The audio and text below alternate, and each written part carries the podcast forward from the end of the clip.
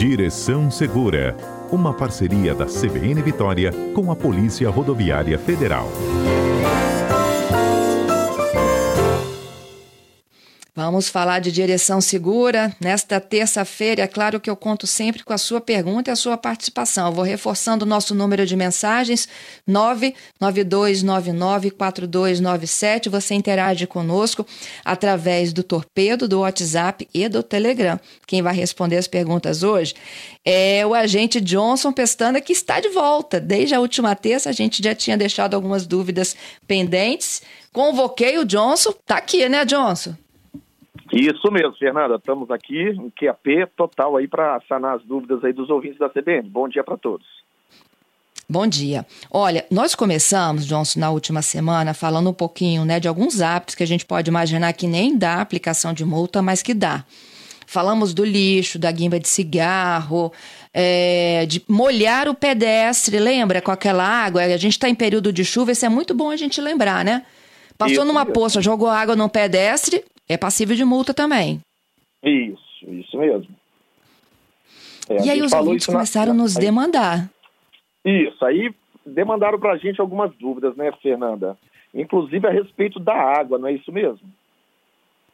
Da água e de tantas outras situações aqui que a gente começa explicando. Eu vou começar com a Cristina. A Cristina, ela pergunta o seguinte: carregar caixas em cima dos bancos é passível de multa?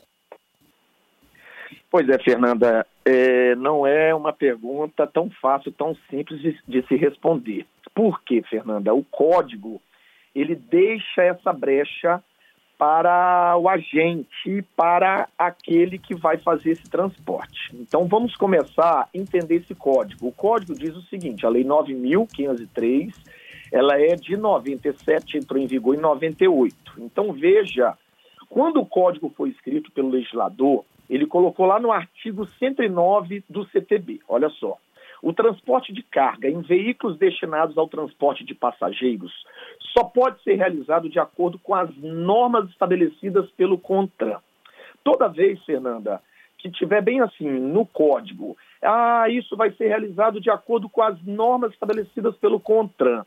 O código está falando o seguinte: olha, criamos o código agora, esse artigo agora em 97 para 98, só que ainda não fizemos uma norma relativa a esse transporte, a essa situação. É o que fala o artigo 109. Então, quando ele deixa em aberto, ele traz para o CONTRAN, que é o Conselho Nacional de Trânsito, é o órgão mais normativo da União, ele que faz depois as normas, ele que vai trazer as normas para a gente posterior ao código. Então, para você ter uma ideia, hoje nós temos, Fernanda, mais de 800 resoluções do CTB. São essas resoluções que traz o que lá atrás o código não trouxe.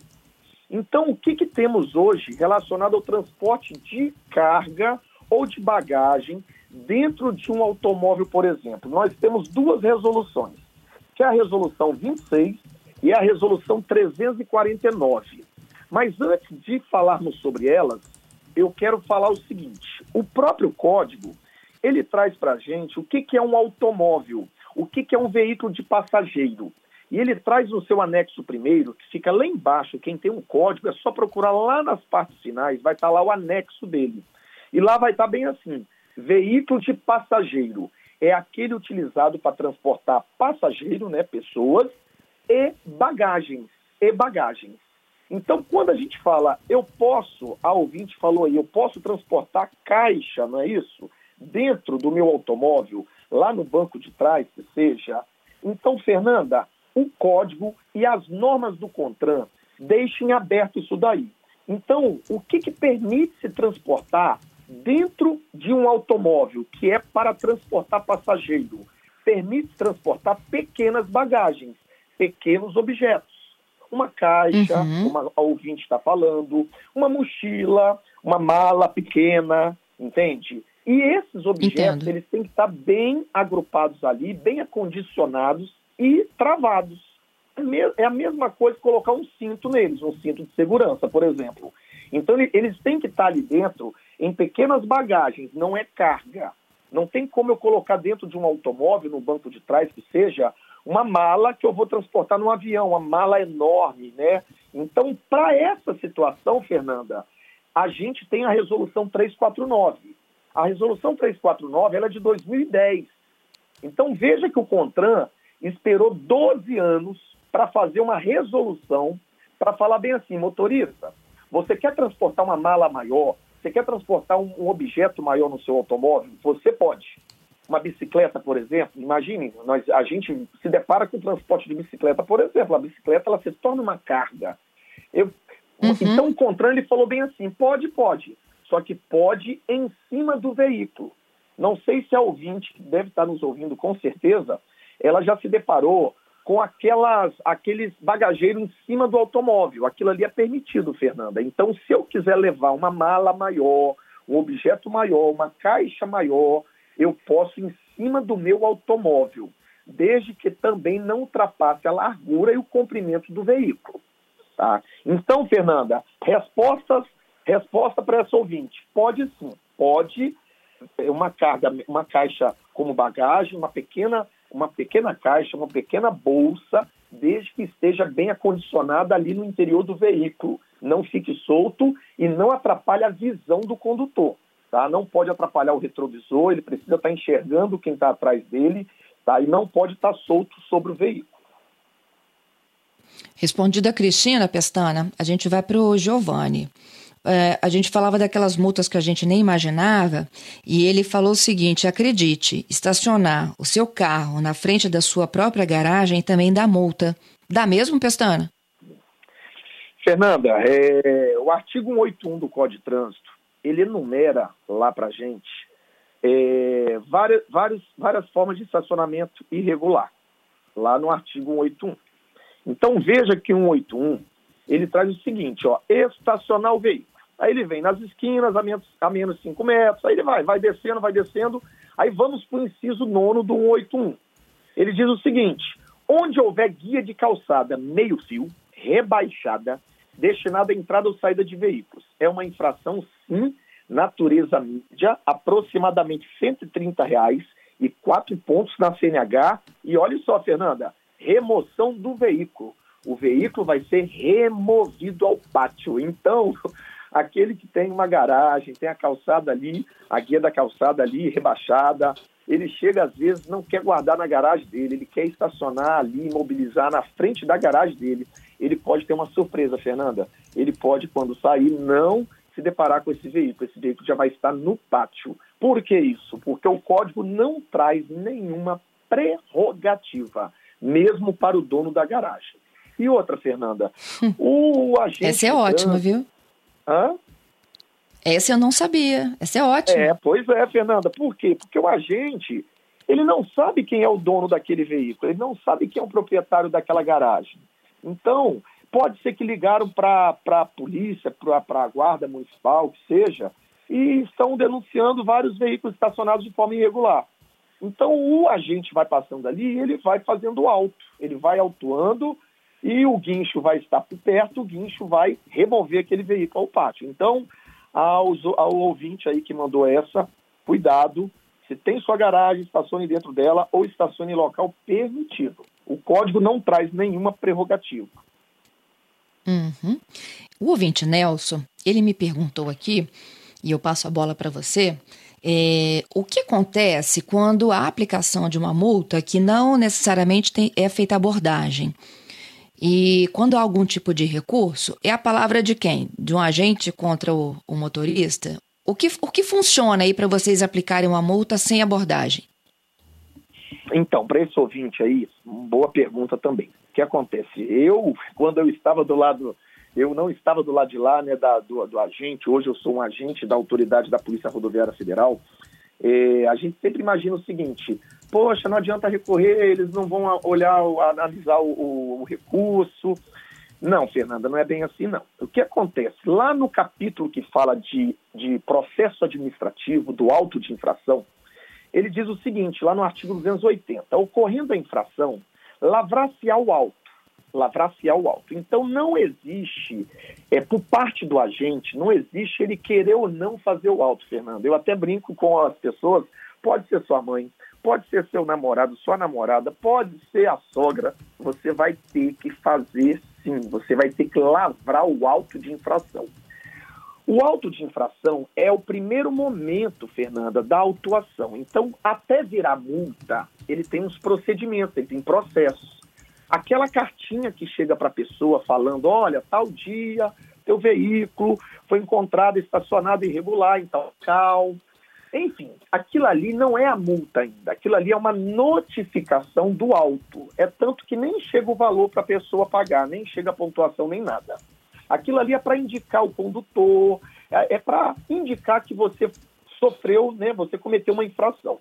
Aí depois é que vem o quê? É que vem a penalidade multa para você recorrer.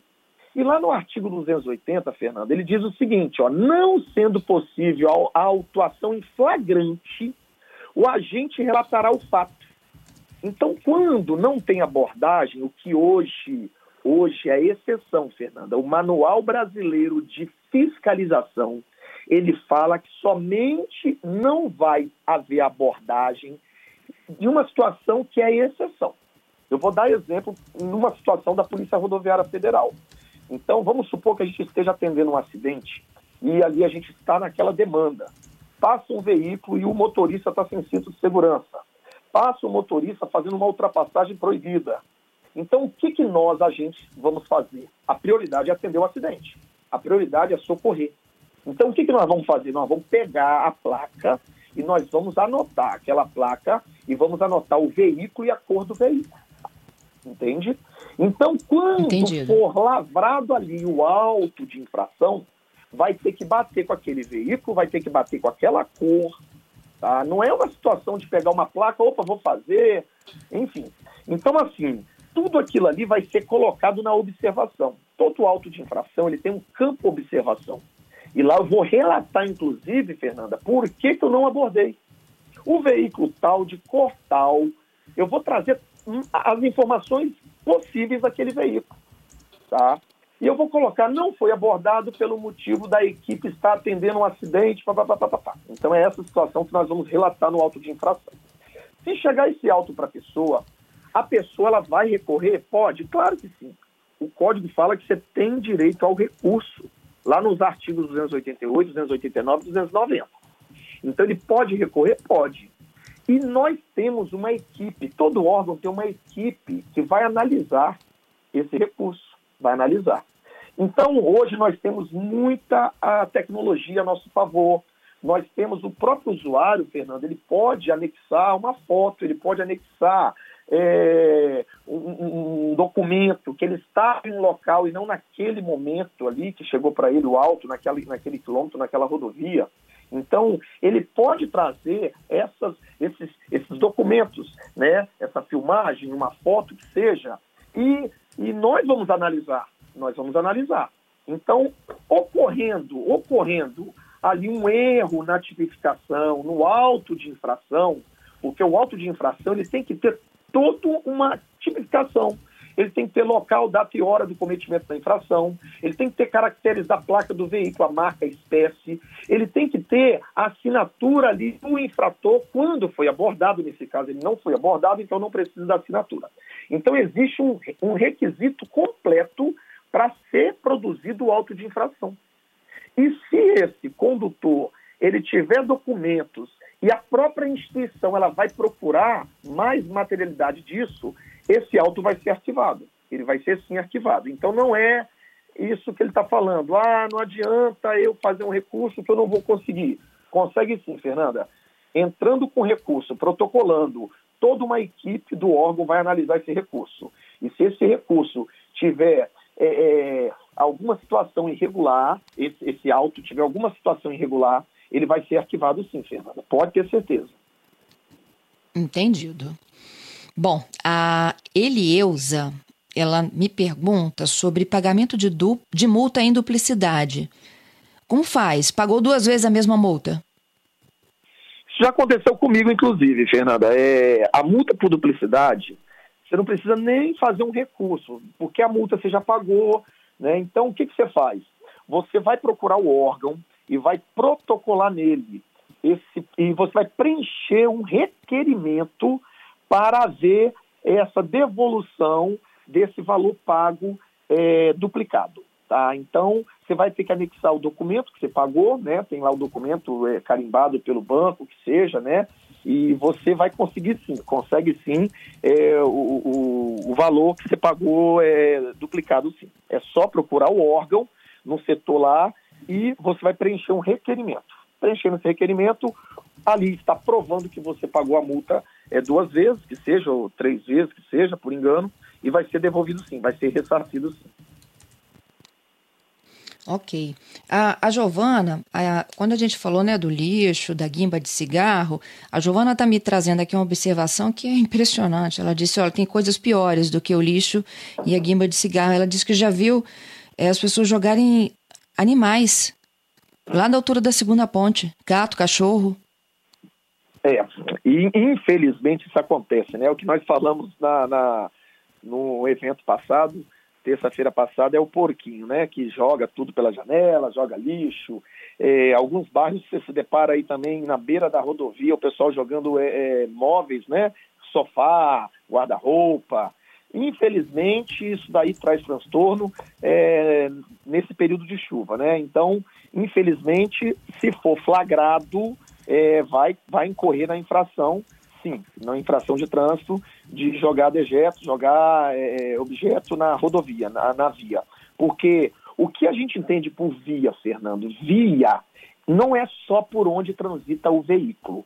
A via ela é composta também pela calçada. A calçada faz parte da via, porque a calçada ela vai ser utilizada pelo pedestre. O pedestre ele faz trânsito. Então, a calçada faz parte da via. O acostamento faz parte da via. A pista, que é por onde transitam os veículos, faz parte da via.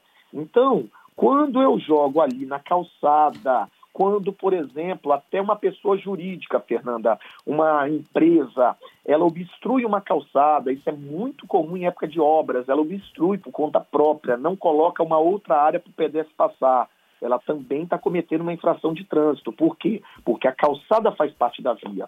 Então, quando eu jogo um animal é, na, na, calçada, na, no acostamento, na pista, eu estou sim cometendo uma infração.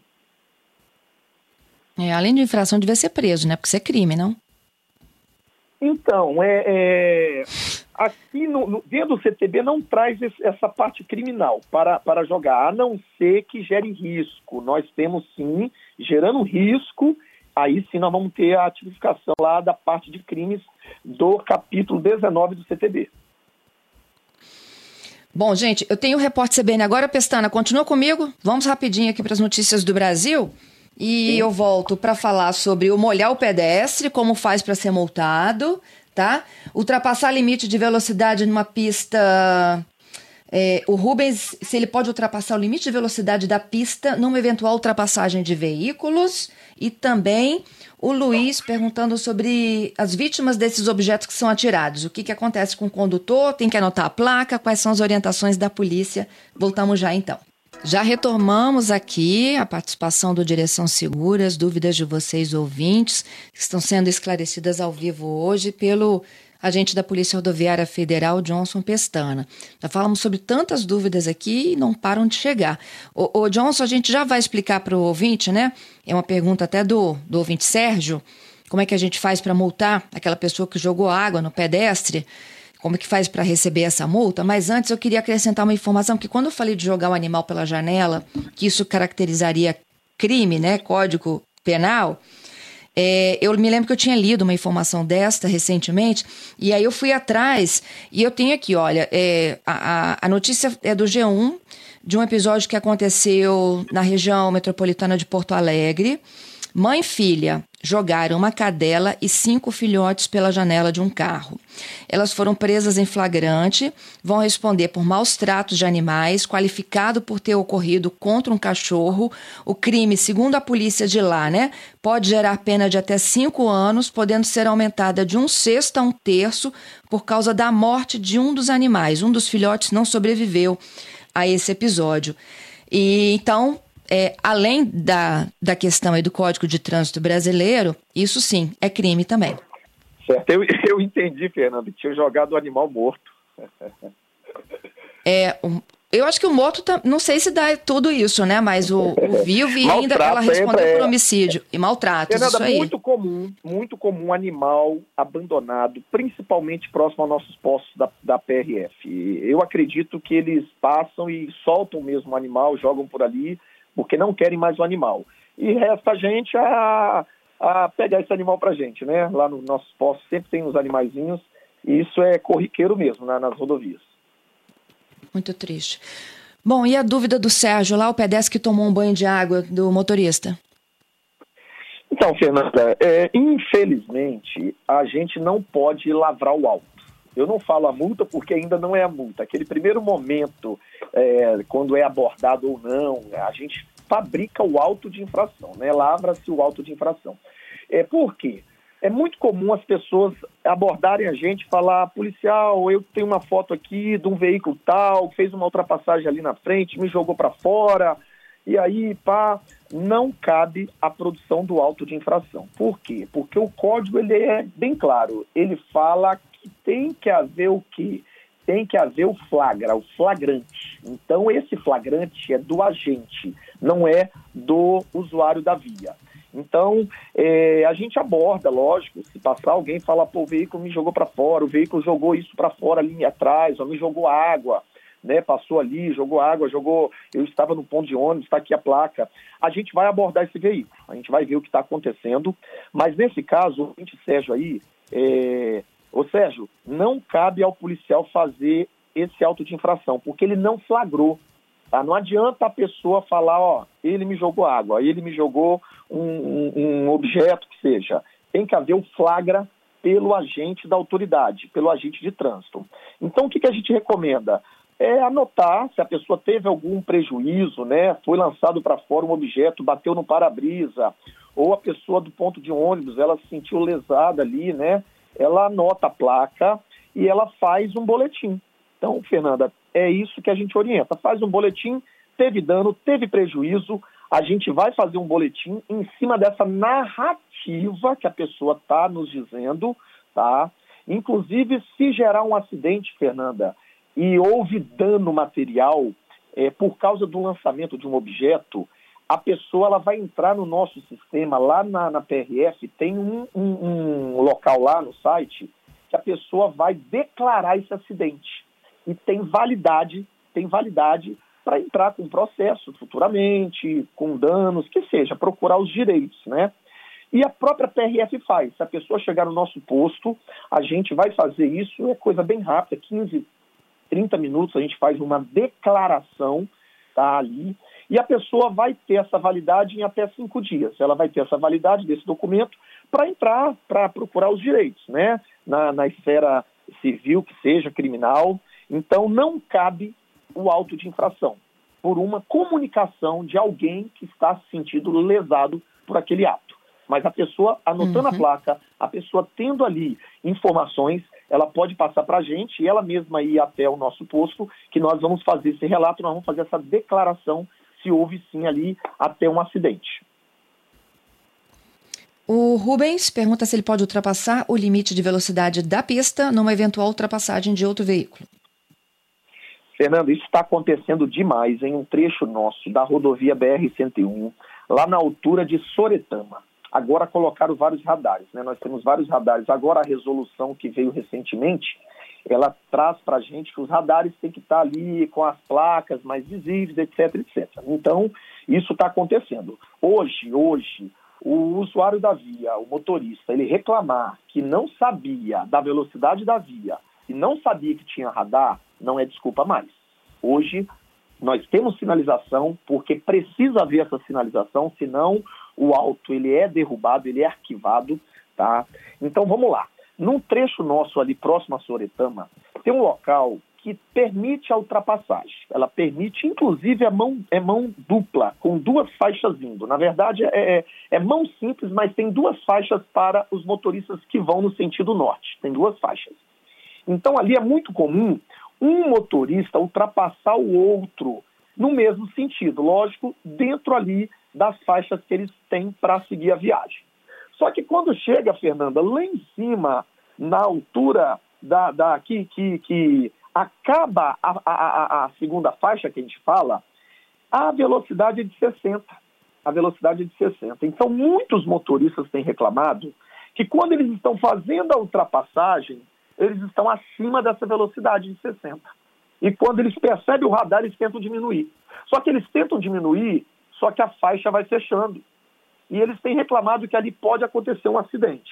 A gente, inclusive, já relatou isso para o órgão competente, que é a concessionária, e é, quando não tem a concessionária, é o DENIT, que é o órgão federal. Mas vamos lá em termos dessa velocidade. Eu posso passar acima da velocidade permitida em uma ultrapassagem? Pode não, Fernanda. Não existe essa prerrogativa. Ah, mas o veículo da frente ele está a 60, ele está na velocidade da via.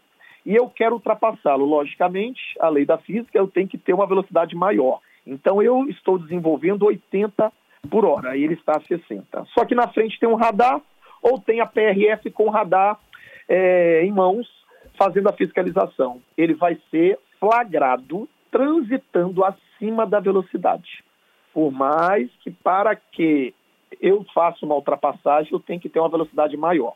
Mas nesse caso não há nenhuma prerrogativa que dá a esse motorista que vai ultrapassar desenvolver uma velocidade acima da permitida, acima ali do que está na placa de regulamentação, Fernanda. Então, não pode desenvolver uma velocidade maior. Se tiver uma fiscalização de radar, vai ser flagrado acima da velocidade permitida. Uhum.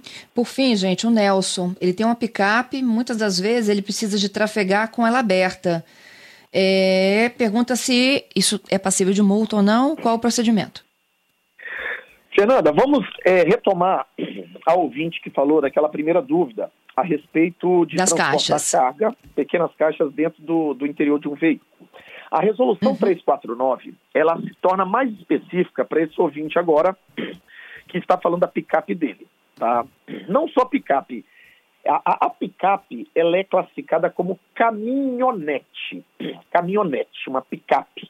Ela tem né, aquela parte traseira para colocar carga. Aí sim é um veículo de carga, Fernando. A picape ela não é um veículo de passageiro, ela é um veículo de carga, porém pode ter os passageiros ali no espaço deles.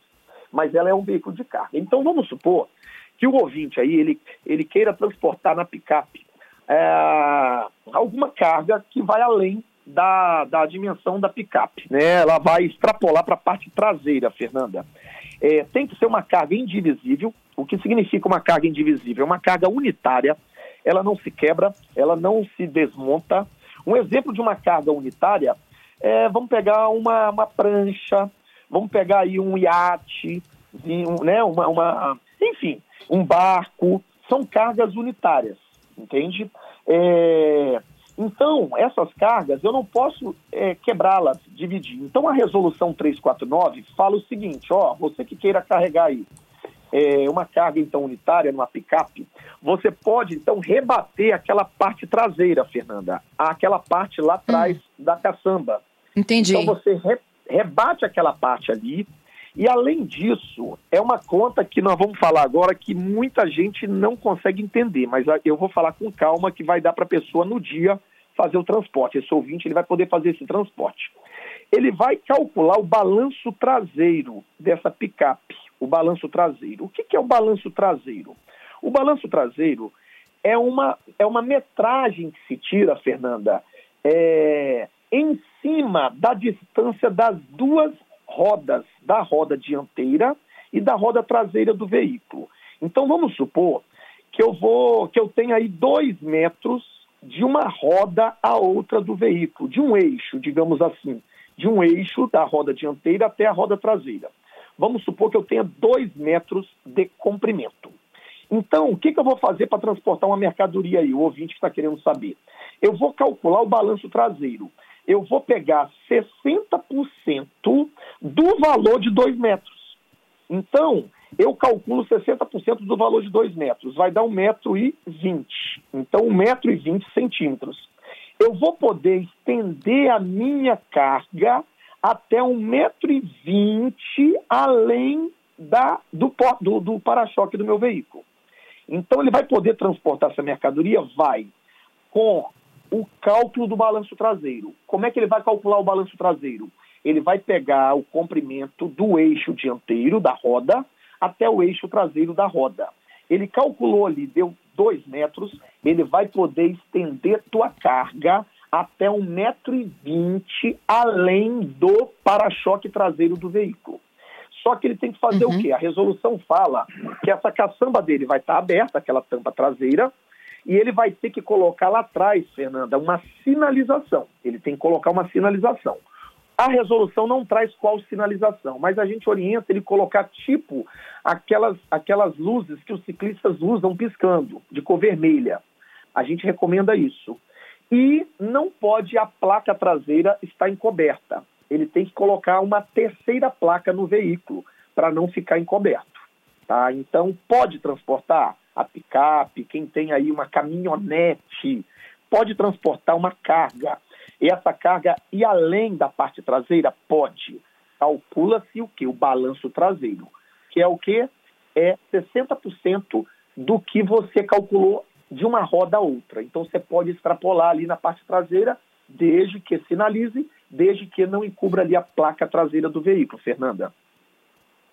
Excelente, Johnson. Bom, vou fechando por aqui com uma. Você já, você já orientou com relação ao banho né, do, do pedestre e que tem que ter o flagrante. E aí, o último ouvinte me pergunta se vídeo vale. Infelizmente, não, Fernanda. É, o que vale é o agente da autoridade de trânsito. Tem que ser flagrado por ele. Tá? Porque o Manual Brasileiro de, de, de Fiscalização ele traz, tem que ser o flagrante do agente. O agente, Fernanda, ele está lá no código. Quem é o agente? O agente da autoridade de trânsito, ele pode ser um servidor é, civil, né? Ele pode ser um servidor concursado, ele pode ser um militar, né? Um policial militar, por exemplo. Ele pode ser, então, mas, mas ele não traz para a gente sendo uma pessoa que não tem essa característica de agente. Então, é, o flagrante tem que ser pelo agente da autoridade. Ou ele pode ser militar, policial militar, ou ele pode ser um civil, uma guarda civil, um policial rodoviário federal, que é um agente civil. Então tem que ser por eles flagrados. Muito obrigada mais uma vez pela sua participação, viu? Até uma próxima oportunidade. Até a próxima, Fernanda.